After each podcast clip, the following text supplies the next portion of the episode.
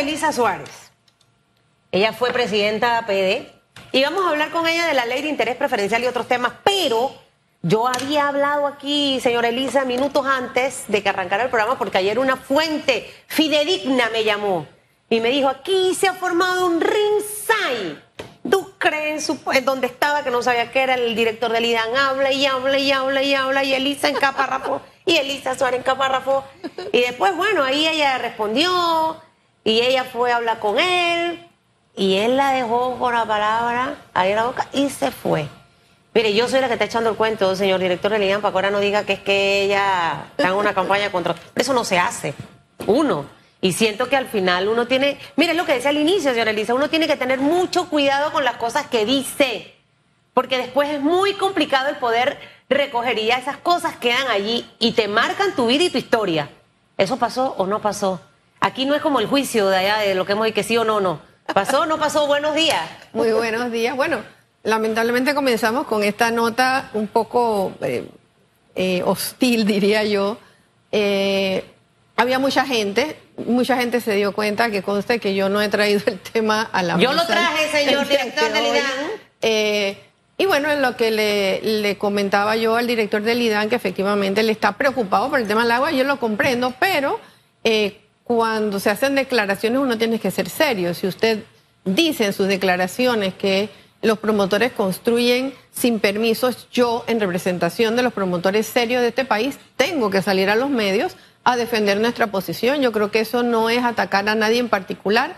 Todo lo contrario, nosotros lo que queremos es buscar fórmulas de advenimiento, de acercamiento. ¿Ustedes tienen permisos cuando van a construir? Por supuesto que tenemos permisos y de hecho lo he dicho 20 veces. Antes de comenzar a la, a la construcción de una vivienda, yo tengo que pasar ocho veces por el IDAN. Entonces, ¿cómo me vas a decir en un medio de comunicación que nosotros construimos sin permiso? Tengo que ir a ventanilla única del MIBIOT él cuestiona los temas de ventanilla única de los municipios, por ejemplo. Bueno, pero eso es un problema interno de la parte operativa de los que conceden los permisos. Yo tengo que cumplir con mi proceso. Yo no tengo la culpa las dudas que se puedan tener o no. Entonces, eh, yo creo que nosotros somos más bien aliados. Los que estamos poniendo las tuberías en este país, los que estamos poniendo los tanques de reserva, lo que estamos haciendo la inversión en bombas, es el sector privado que construye urbanizaciones donde tú me puedes penalizar. Pero ¿qué hablamos de las invasiones que se están dando en este país, que son el verdadero problema en todos los sentidos? ¿Qué preferimos? Tener promotores que están construyendo, que son visibles, que pueden ser penalizados si hacen las cosas mal, o invasiones donde simple y sencillamente nadie es responsable y que te van a exigir agua, luz, calle y todo lo demás cuando están asentados ahí. Entonces, hablemos con seriedad de una industria como la nuestra, la industria de la construcción y la industria de construcción de vivienda, que lo que está buscando es apoyar, salir adelante, cómo resolvemos los problemas, cómo me reciben las plantas de tratamiento que no me has recibido, ¿verdad? Versus estar en una confrontación. ¿Y la dejó solita hablando? La verdad. Bueno, sí. Me Qué lamentable. Mire, esa no es la manera de resolver las cosas. Pues, yo vi una presentación del IDAN y vi, por ejemplo, en imágenes comparativas del Google Map tomadas desde satélites. Es correcto. Lo que antes estaba prácticamente sin población y que en unos 5 o 6 años está triplificado, todo está lleno de invasiones. Entonces, ¿quiénes permiten las invasiones? Las autoridades locales, hablamos de representantes, hablamos de alcaldes y al final se convierte en un tema político para luego dar títulos de propiedad para poder tener a la gente contenta. Entonces, ellos mismos se apuntan con la misma pistola. Entonces, al, final ahí hay un tema que hay que resolver, pero muy feo, señor director. Eh, usted no me haga eso a mí, no va a vivir para contarlo. Ay, padre. Este, mire, yo, yo quiero retomar el tema. Yo quiero retomar el tema porque hace unas semanas me tocó estar en el oeste y a mí me, sorprendía que tiraba timón y tiraba timón y tiraba timón y tiraba timón y no llegábamos al lugar a donde íbamos a ir, que es un proyecto a propósito, con todas las de la ley. Eh, y yo he concluido después de esa vivencia, porque era la misma calle y la misma calle vieja y la calle destruida, donde después que ese proyecto y los que me encontré en el camino sean vendidos, Hombre, ni la vía va a servir para que toda esa gente pueda salir de donde está a la vía principal. Entonces no es solamente un tema de las invasiones, es un tema que se está invirtiendo y bien porque se invierte, pero no hay una planificación territorial. Todas, todas estas nuevas inversiones, nuevas barriadas, desembocan en las mismas vías de comunicación, tienen el mismo servicio de electricidad, porque allá en el oeste, nada más para hablar de un caso, que eso pasa aquí en la ciudad, pero allá en, el oeste, la gente, si hay electricidad en un lado, en el otro no hay, se turnan para que no haya electricidad. Entonces, la planificación y el ordenamiento territorial, los servicios públicos no van a la par de la inversión privada. Entonces, cuando uno habla con las autoridades, no, lo que pasa es que por aquí no podemos porque, no, olvídese. Hay un fin social también en la propiedad privada y cuando se vaya a hablar de planificación y de nuevas vías para que toda esa inversión sea útil, es un tema de ceder y ceder. Entonces no es solamente las, no es solamente las invasiones, están invirtiendo sin que tengamos ese plan de ordenamiento y presionemos a las autoridades para que cumplan con su labor, incluso las municipales, que me da pena porque en este tema del oeste salieron las de allá de Chorrequen, es que ya todos firmaron y a nosotros nos toca firmar. No, usted es autoridad, usted no firme si no hay capacidad. Entonces, de verdad, en esto todos tenemos que ponernos de acuerdo. Créame, Álvaro, eh, créame, Hugo, que nosotros eh, no vamos a construir, invertir millones de dólares en un lugar donde al final no podía construir. Esto es muy delicado.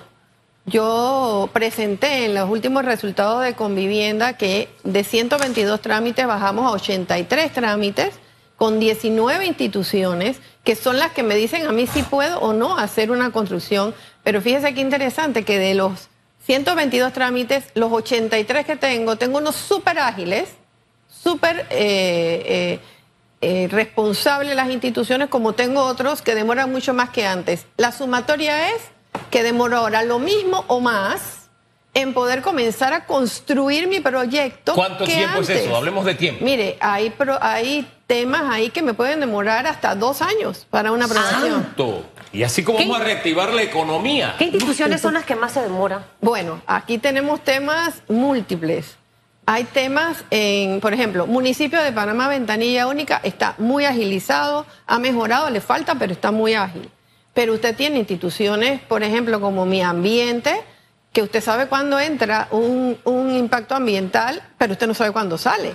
Entonces, usted tiene eh, lugares, y tengo que decirlo, como el Benemérito Cuerpo de Bomberos de la República de Panamá, que comienza a revisar, por ejemplo, infraestructuras, cosas que no tiene que revisar, donde usted tampoco sabe cuándo le van a hacer una inspección. Y así le podría dar cualquier cantidad de ejemplos de lugares, de instituciones que no nos ayudan a que las cosas se hagan con la celeridad que el mercado requiere.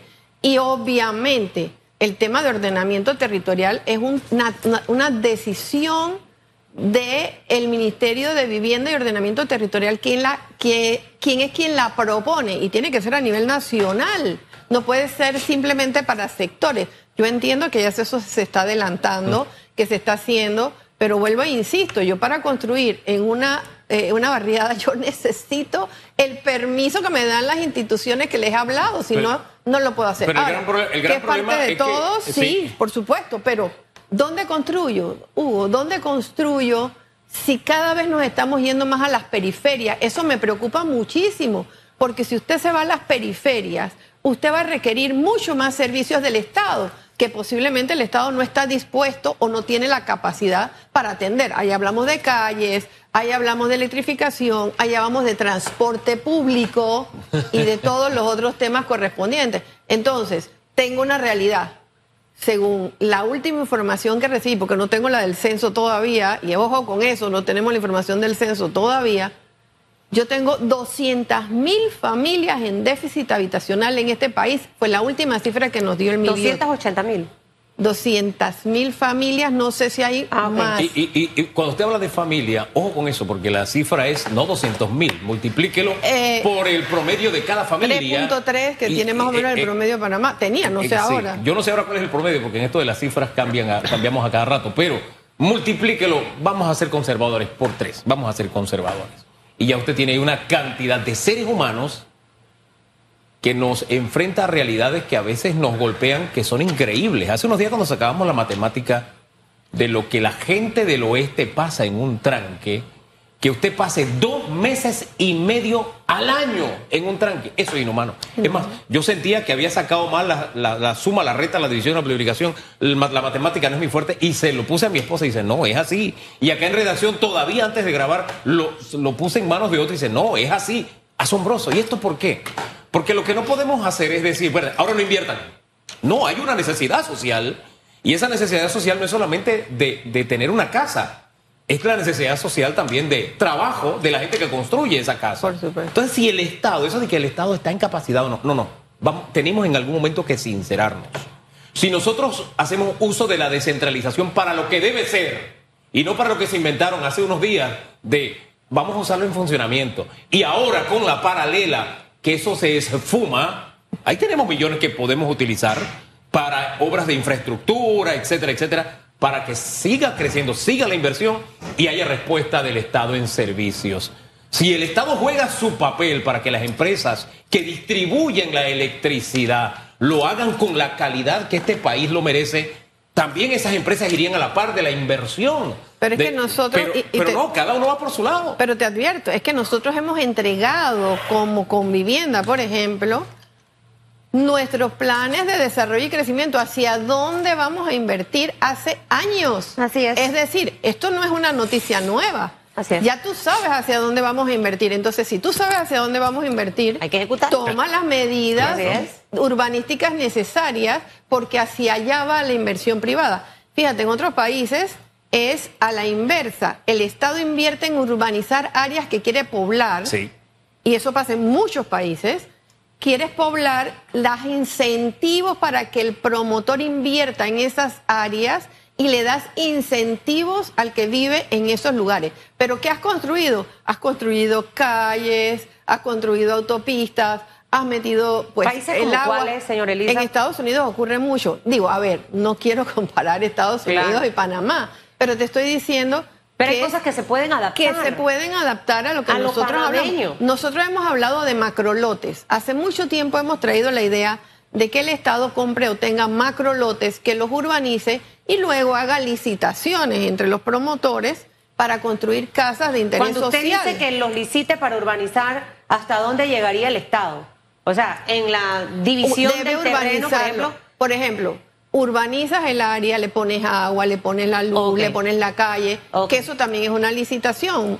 Bueno, creo que hasta ahí el Estado eso lo puede hacer. Y de ponerlos a hacer eh, proyectos de vivienda y demás. No, no, no. Yo no los podría porque si cosas que hacemos a veces aquí quedan chuecas, o sea, hablemos eh, eh, las cosas como son. Lo que pasa es que no sería regalar las casas, los macrolotes es urbaniza el área. Claro. Me motivas a mí a invertir en esa área. Claro. Yo invierto, licito para y este globo. un terreno que está apto para poder y desarrollar yo un proyecto. hago el proceso de venta con los bancos privados, con los bancos públicos y tú pagas por tu vivienda, porque todo lo que se regala no, se aprecia. Macrolotes, me quedo con esa idea y voy a profundizarla. Eh, me, encanta ver las cosas a visión. Pero hay un tema en este momento que está ahí en la cabecita de muchos panameños. Si hay una cosa que el panameño siempre añora es tener su casita y tener su carrito. O sea, a mí me, gusta cuando veo en las redes y le doy like, a veces ni conozco a la gente, cuando están con su fotito afuera, con la llave, eso me emociona porque, porque me traslado a ese momento que todos lo hemos vivido en algún momento circunstancial de nuestra vida. Pero en este preciso instante, debido a la situación económica que hay, señor Elisa Suárez, que no todo el mundo tiene trabajo, los ingresos han bajado dentro del hogar, esa es una realidad. Hay mucha gente que está emprendiendo venta de comida, haciendo artesanías y demás. Ellos están optando por irse con interés preferencial. Pero ¿en qué ha quedado este tema? Porque sabemos que son las cosas que a veces yo digo en mi casa. Si saben que se acaba la leche, por el amor de Dios, ¿por qué me llama cuando yo voy llegando? Puedes pasar al súper. Odio que me hagan eso, porque uno tiene que prevenir. Pero con este tema pasó exactamente eso. Se sabía que había una fecha tome, tope el año pasado y estamos a estas alturas y todavía este tema yo no sé si ya está definido, si ya se sabe qué va a pasar. Bueno, realmente fue una lástima que venciera el 31 de diciembre eh, la, la, ley de interés preferencial en las características que tenía en ese momento, que es hasta 180 mil balboas, que incluía de 120 a 180 mil apartamentos que ayudaron a reducir sustancialmente en unos 9, 10 meses el inventario más viejo de apartamentos. ¿Eso qué significa para los que dicen en redes cosas que no saben?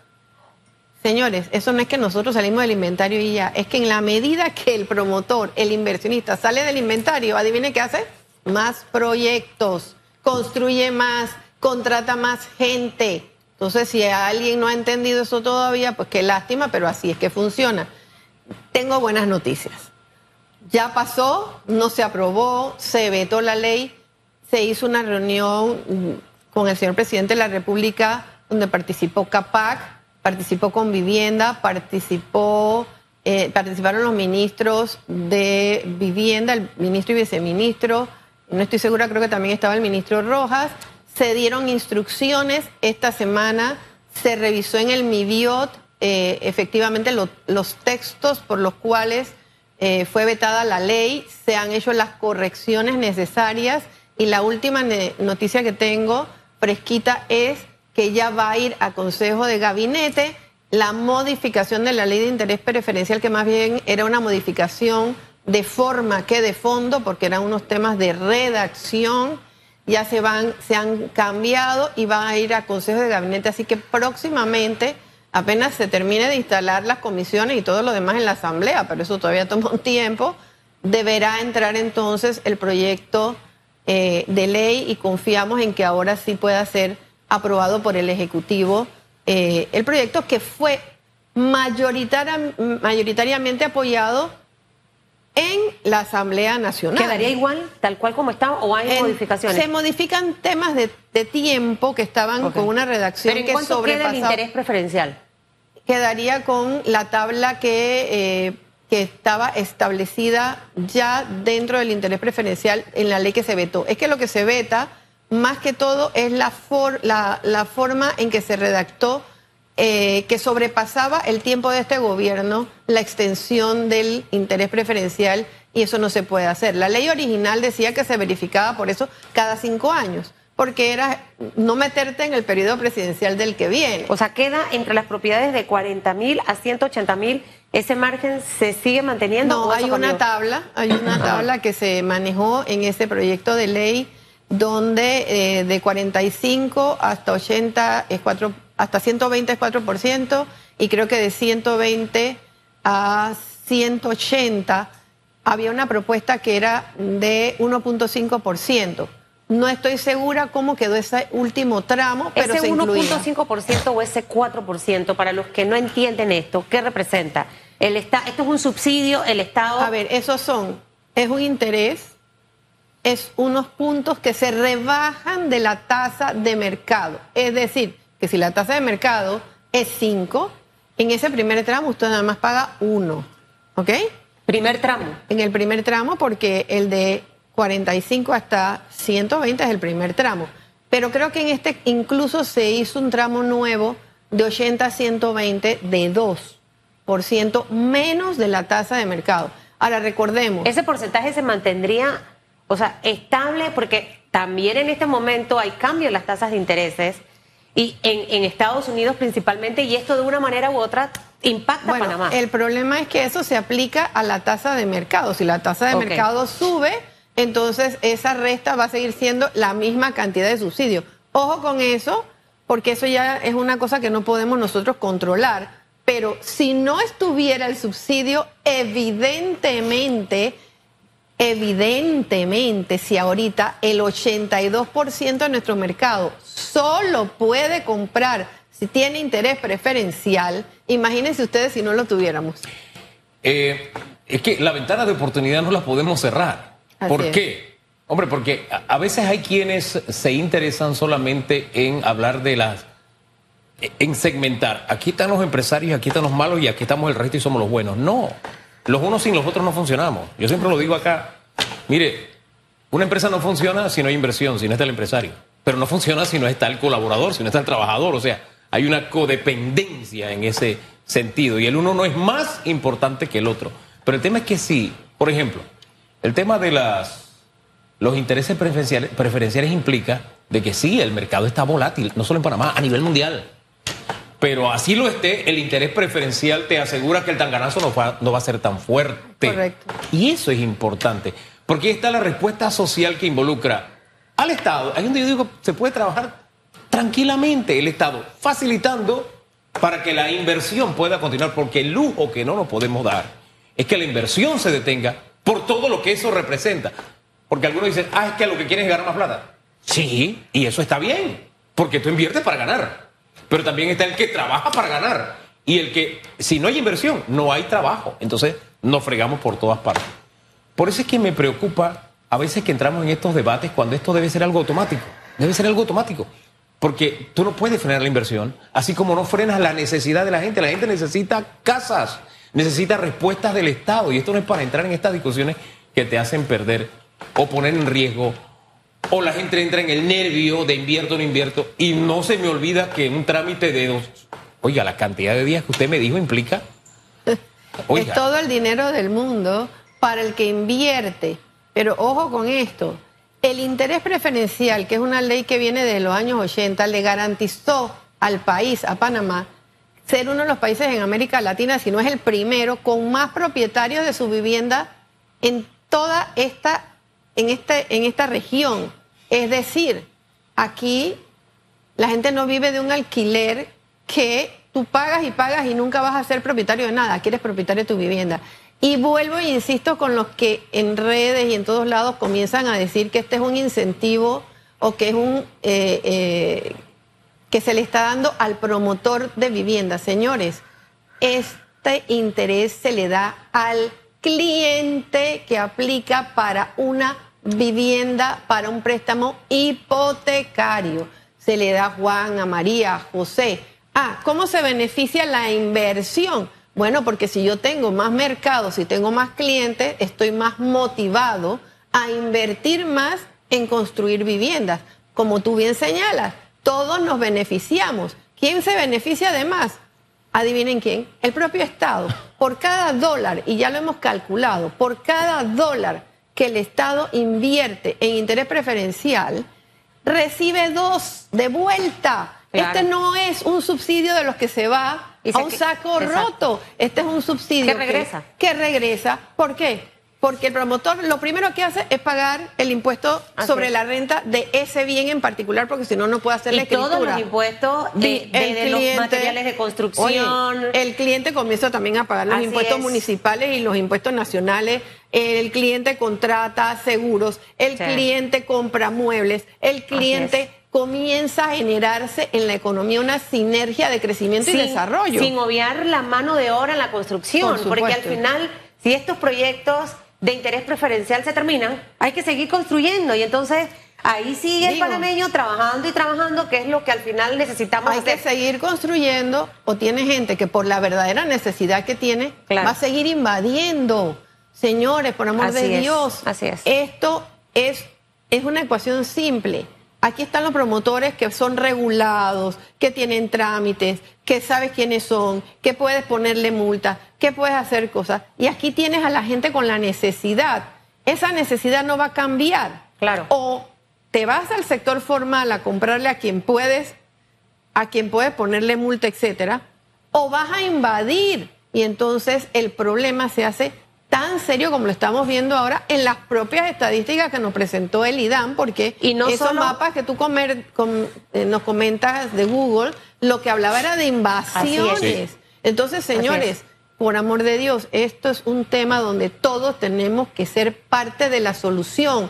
No podemos enfrentarnos cuando en este momento inversionistas que están necesarios, están perdiendo el interés de, de poder invertir. Eso a mí, sinceramente, me da un, una no, Y si un documento demora dos años en un lugar, créanme que eso es un dolor de cabeza. Miren que se vaya rapidito, estamos pasados de tiempo. Ayer conversamos con el viceministro de Economías y Finanzas eh, de esta reactivación que nos queda en este segundo semestre. Ustedes del sector empresarial, ¿cómo ven realmente la economía cuando muchos sectores han resentido? Estos, estos primeros seis meses no han sido fáciles. Eh, muy complicado. Bueno, mira, nosotros teníamos un, una meta de crecimiento para este año de 23%. que está muy bien, eh, estábamos apostándolo todo, Susan, porque tú sabes que esto es el patrimonio que lo estamos invirtiendo, porque al principio nadie nos da un préstamo, nadie nos da un préstamo interino, es el capital del inversionista. Pero realmente con las cosas que han estado pasando, que gracias a Dios pues ya se va a aprobar la ley, pero este retraso en la ley de interés preferencial eh, va a impactar fuertemente ese, esa expectativa de crecimiento de 23%. De todas maneras, nosotros como sector inversionista del sector construcción de vivienda seguimos creyendo en Panamá y eso es lo importante. Por favor, no nos desanimen, permítanos al sector privado, al sector que invierte en el país, hacer lo que sabemos hacer, que es trabajar y generar empleos. Esa ha sido, esa siempre será en un mercado de libre empresa como el que tenemos nosotros, nuestra principal función. Permítanos trabajar, permítanos invertir. Un mercado que tenemos que corregir, tenemos que mejorar, tiene que madurar, pero el entendimiento es vital para que eso lo logremos. Gracias por acompañarnos esta mañana. que le vaya bien, señora Elisa. Y que no la dejen con la palabra en la boca. No, y si la dejan, usted se sonríe, así como hizo ayer, pero eso no está bien. Eso no está bien mire, aunque no me guste lo que me están diciendo, yo termino de escuchar. Hay maneras, ¿no?, de manejarse. Escucha así, sonría. Tomado en cuenta. Ha sido un placer escucharte. Saludos. Me debo ir porque tengo otra, otra reunión. Chao. Y me voy. Ya, no pasa nada. Hay que tener manejo, manejo en la vida. Que la desesperación no nos absorba. El problema es que había mucha gente alrededor. Peor todavía. Ay, no, no, mejor y me quedo quieta. Nos vamos, 8.35, señora Elisa, al regresar.